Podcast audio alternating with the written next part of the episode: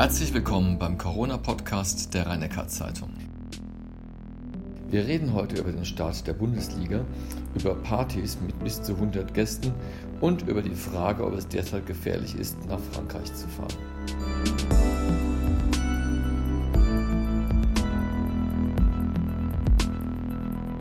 Professor Kreuslich, alle paar Tage tauchen neue Symptome von Covid-19 auf. Jetzt sollen bei einigen Patienten sogar die Zehen blau anlaufen. Ist es eigentlich normal bei einer neuen Krankheit, dass sie immer unspezifischer wird, je mehr man darüber weiß? Ja, ich bin nicht sicher, ob es unspezifisch ist oder ob wir ähm, erkennen, dass unterschiedliche Bereiche des Körpers, unterschiedliche Organbereiche auch betroffen sein können, mehr oder weniger häufig. Und natürlich sieht man in der frühen Phase einer neuen Erkrankung das, was häufig oder immer ist und das, was am schwersten in, in vielen Patienten auftritt. Es ist eine Lungenkrankheit, ist völlig klar. Und das bleibt es auch. Aber es sind eben auch andere Organe. Wir sprachen in früheren Podcasts auch schon darüber, auch andere Organe betroffen. Wir wissen, dass auch ähm, im Gehirn ähm, Änderungen auftreten können. Wir wissen, dass das Herz betroffen sein kann. Und wir sehen deutlich an vielen Standorten, und es ist auch beschrieben in der Literatur inzwischen, dass auch die Gefäße betroffen sein können und äh, Thrombosen und Embolien auftreten können, also Gerinnungsstörungen auftreten können. Das könnte auch erklären, dass zum Beispiel äh, Zehenblau anlaufen oder ähnliche Dinge dadurch entstehen können. Das sind einfach Symptome, die man im Verlauf der Beobachtung der Erkrankung besser erkannt und beobachtet hat.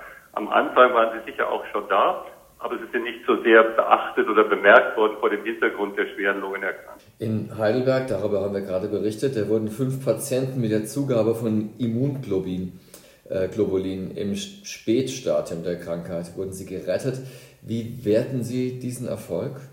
Es ist natürlich schwer zu bewerten. Ähm, die äh, Arbeiten in der Thoraxklinik sind auf jeden Fall interessant, aber wie die Kollegen dort auch äh, festgestellt haben, kann man bei vielen einer Kontrollgruppe, also bei einem nicht vergleichenden Studie natürlich keine eindeutige Aussage darüber machen, ob jetzt diese Gabe der Immunglobuline äh, den, die Verbesserung erzielt hat oder ob die Patienten auch sonst einen derartigen Verlauf genommen hatten.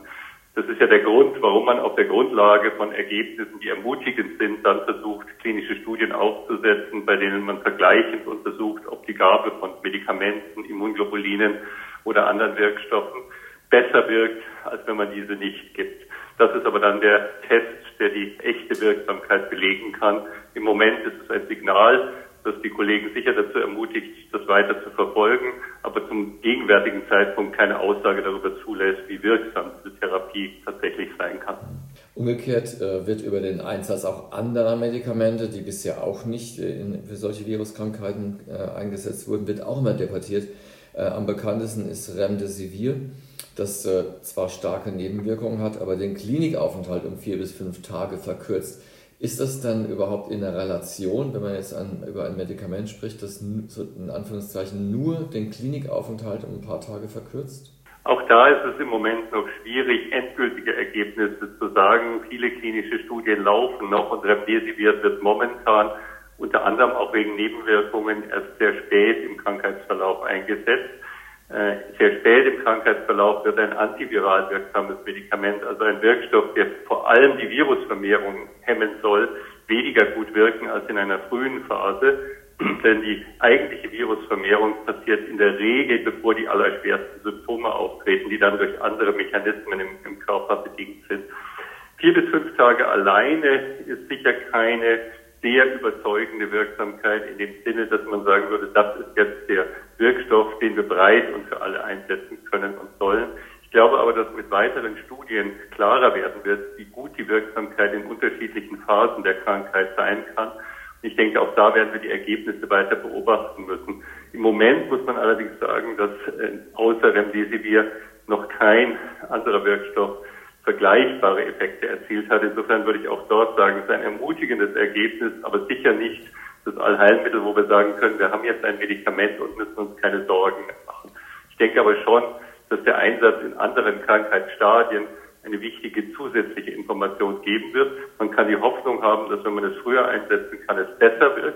Aber hoffen heißt nicht wissen. Insofern müssen wir einfach da den nächsten Schritt gehen und in der Studie gehen. Es ist immer so, dass man selbstverständlich mit einem Medikament, das man neu einsetzt, zunächst versucht, in den schwersten Verläufen einzugreifen.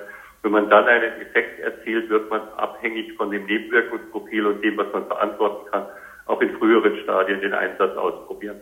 Wir haben jetzt wieder einen Ausbruch der Seuche in einem Altenheim in Ladenburg und prompt meldet der rhein kreis 16 Neuinfizierte. Ist das jetzt ein Rückschlag oder ist das eher ein normaler statistischer Ausrutscher? Also es ist in dem Sinne natürlich ein Rückschlag, dass wir vermeiden wollen, dass solche Ausbrüche passieren. Aber es ist im Moment schlicht noch nicht möglich oder noch nicht äh, komplett erreichbar, dass wir Ausbrüche in äh, eng zusammenlebenden Personenbereichen, also in Alten- und Pflegenheimen oder in anderen derartigen Bereichen komplett verhindern können. Es ist immer der Wunsch und auch das Bemühen, dies zu verhindern. Es ist gut, wenn man es frühzeitig erkennt. Hier hat man es nicht ganz so frühzeitig erkennen können, auch deswegen, weil nicht unbedingt die Personen immer Symptome entwickeln und es ist dann schwierig, wenn in einem Bereich wenige oder kaum Symptome entwickelt werden, zu erkennen, dass hier ein Ausbruchsgeschehen beginnt, das sich dann in kurzer Zeit in so einem Heim ausbreiten kann. Die Zahl der Neuinfektionen, also die erhöhte Zahl der Neuinfektionen im Rhein-Neckar-Kreis ist in der Tat im Wesentlichen auf diese Situation zurückzuführen. Das ist eine insofern wichtige Information, da wir ja unterscheiden müssen, ob wir in einem eng begrenzten Kreis, wie in einem Altenheim oder in Coesfeld in den äh, Schlachtbetrieben, eine starke Ausbreitung haben oder ob wir in der Gesamtbevölkerung einen langsamen Anstieg haben, der eben bedeuten würde, dass es generell in der Bevölkerung sich deutlich verändert. Das scheint mir im Moment hier in der Region nicht der Fall zu sein. Insgesamt ist ja die Ansteckungskurve deutlich abgeflacht und äh, jetzt wird geplant die sogenannte Corona-App. Als wie wichtig erachten Sie eigentlich den Einsatz dieser App, wenn die Infektionszahlen ohnehin schon sehr, sehr niedrig sind? Wenn sie niedrig sind und wenn sie niedrig bleiben, brauchen wir die App weniger, als wenn sie langsam wieder ansteigen oder schnell wieder ansteigen. Und das wissen wir nicht. Insofern ist auch das wieder eine Situation, in der wir aus dem Nichtwissen heraus handeln müssen und wenn wir das tun, ist es sicher vernünftig, die Möglichkeit, vernünftig und wissenschaftlich nachvollziehbar, die Möglichkeit, dass sich die Ausbreitung auch in der Bevölkerung stärker äh, verstärkt wieder mit einzubeziehen. Einen Ausbruch in einem Alten- und Pflegeheim oder in einem Schlachthof werden wir dadurch nicht verhindern, denn wenn man dort gewusst hätte, dass dort eine geringe Zahl von Personen infiziert ist, die mit anderen in engem Kontakt ist, hätte man keine App gebraucht, um die zu testen und zu isolieren. Wenn man es also nicht weiß und in irgendeinen Bereich hineinbringt und dann dort eine Ausbreitung erlebt, wird es durch die App nicht verhinderbar sein. Was aber verhinderbar ist, ist eben diese ähm, anderen Kontakte in breiteren Bereichen. Ich denke, es ist ein Baustein, aber die Hoffnung darauf zu setzen, dass die App uns das Problem insgesamt löst, ist, glaube ich, nicht wirklich realistisch. Ja, die App ist ja sehr umstritten. Also und äh, wird womöglich nicht ganz so äh, breit in, in, der Breite angenommen, wie das quasi die Bundesregierung sich erhofft. Zu dem Thema Lockerungen. Äh, am Montag öffnen wieder die Kitas, oder zumindest zum Teil. Die Grenzen werden im Juni wieder geöffnet. Und wie stehen Sie denn dazu? Ist das, äh, sind wir wirklich schon so weit, dass wir sagen können, der Normalbetrieb wird allmählich wieder in Angriff genommen? Ich hatte in den letzten Wochen immer wieder ähm, aus meiner Sicht äh, äh, versucht zu erläutern, dass man schrittweise vorgehen muss und wenn die jeweiligen Schritte nicht zu einem sehr stark oder sehr deutlich veränderten Infektionsgeschehen führen, dann auch den nächsten Schritt überlegen, planen, vorbereiten und gehen sollte. Das ist, was jetzt passiert und ich glaube schon, dass es richtig ist, weitere Schritte zu gehen. Ähm, die Frage der Grenzöffnung ist ja davon zu, da, oder unter dem Gesichtspunkt zu entscheiden, ob das Infektionsgeschehen in verschiedenen Regionen sehr stark unterschiedlich ist und ob die Restriktionen in verschiedenen Regionen stark unterschiedlich sind. Wenn man davon ausgehen würde, dass eine Region, in der etwas mehr Infektionsgeschehen passiert als in einer anderen, dann abgeschlossen werden müsste, dann dürfte auch niemand von Baden-Württemberg nach Mecklenburg-Vorpommern reisen oder äh, von Bayern äh, dorthin reisen, weil das Infektionsgeschehen, wenn Sie sich die Zahlen anschauen, ja auch in Deutschland unterschiedlich stark ausgeprägt ist. Wenn wir andererseits sagen, dass in Österreich, der Schweiz und in Frankreich die Zahlen auch, und das sind sie ja, deutlich abgefallen sind und wir wesentlich weniger Neuinfektionen sehen und die Kurven sich angleichen, dann kann man meines Erachtens nicht dauerhaft aufrechterhalten, dass man die Grenzen äh, schließen muss, weil das Gefährdungsrisiko nicht mehr unmittelbar dadurch bedingt ist. Umgekehrt würde natürlich, wenn die, äh, wenn die Beschränkungen in verschiedenen Regionen sehr unterschiedlich sind, also zum Beispiel diesseits und jenseits der Grenze die Geschäfte sehr unterschiedlich öffnen, dies auch ein Grund sein können, dafür die Grenze nicht sofort zu öffnen oder nicht zu diesem Zeitpunkt zu öffnen. Weil was man ja nicht will zum Beispiel ist, dass von einer Seite der Grenze ein sehr starker Strom von Menschen auf die andere Seite geht, nur weil dort zum Beispiel die Friseure oder die Läden geöffnet sind und man deswegen über die Grenze geht und eine erhebliche Gefährdung dadurch einfach durch die, durch die größere Zahl von Menschen, die in diese Bereiche strömen, erreichen würde.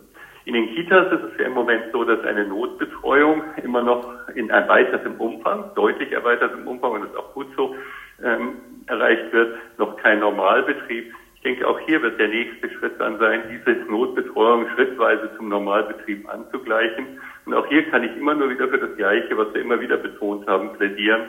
Anschauen, wie es weitergeht nach den jeweiligen Schritten, auch in den jeweiligen Bevölkerungsgruppen nachschauen, wie die Infektionsraten sich verändern und darauf aufbauend dann rational begründet entscheiden, wie der nächste Schritt aussieht. Wenn ich also Kitas und Grundschulen stärker aufmache, dann muss ich mir in der Folge anschauen, ob unter den Schülern, unter den Lehrern und dem anderen Personal mehr Infektionen auftreten, wie sich diese verteilen. Und wenn ich dann über die Zeit sehe, dass ich keine deutliche Veränderung habe, ja, dann gibt es auch keinen Grund mehr, nicht weiter aufzumachen.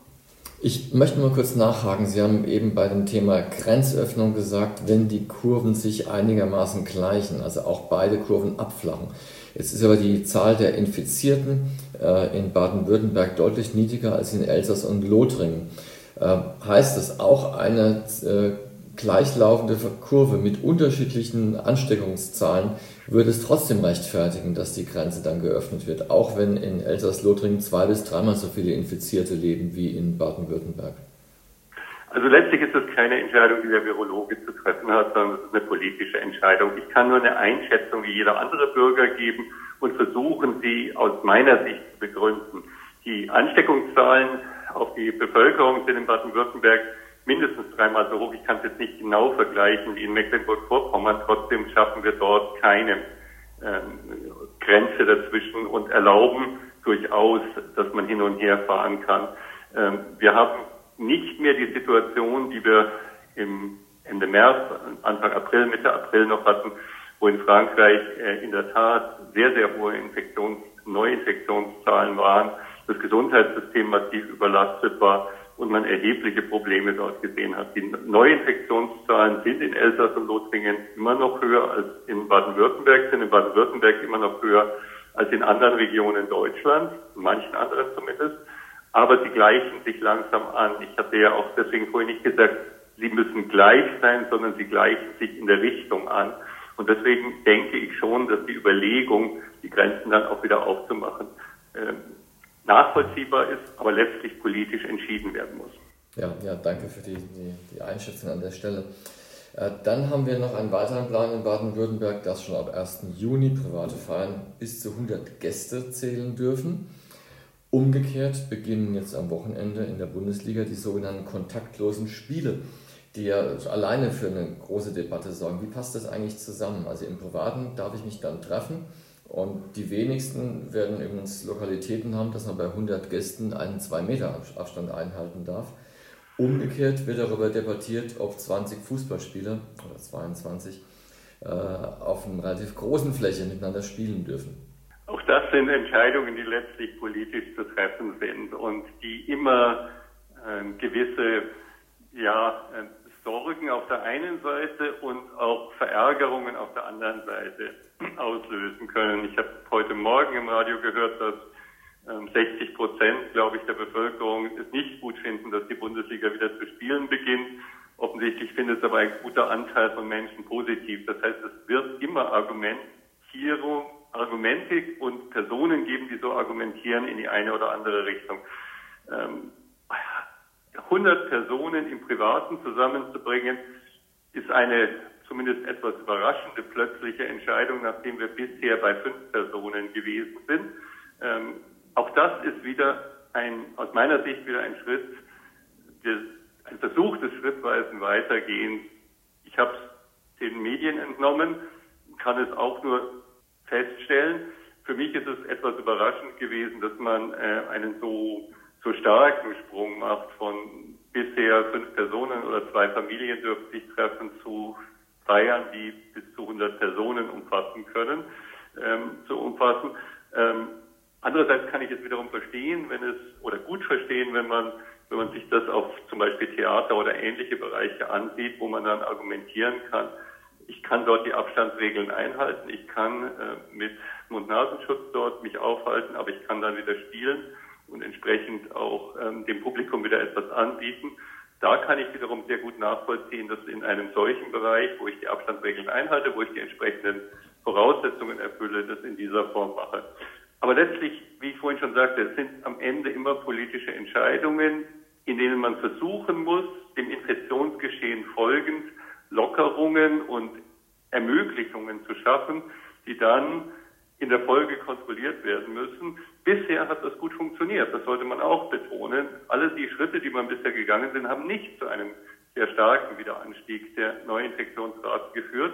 Insofern bin ich schon dafür, dass man die nächsten Schritte geht. Ob das jetzt oder ein anderer der exakt richtige Schritt wäre, werden wir immer erst hinterher endgültig beurteilen können. Interessanterweise nehmen ja mit den Lockerungen auch die Proteste gegen die Schutzmaßnahmen zu. Was entgegnen Sie eigentlich Menschen, die jetzt auch in Heidelberg am Uniplatz demonstrieren und pauschal die Gefährlichkeit von Covid-19 in Frage stellen? Es ist immer schwierig, jemanden zu überzeugen, der grundsätzlich äh, diese äh, Einschätzung oder äh, Bewertung ablehnt, in einer Situation, in der die befürchteten Konsequenzen nicht eingetreten sind.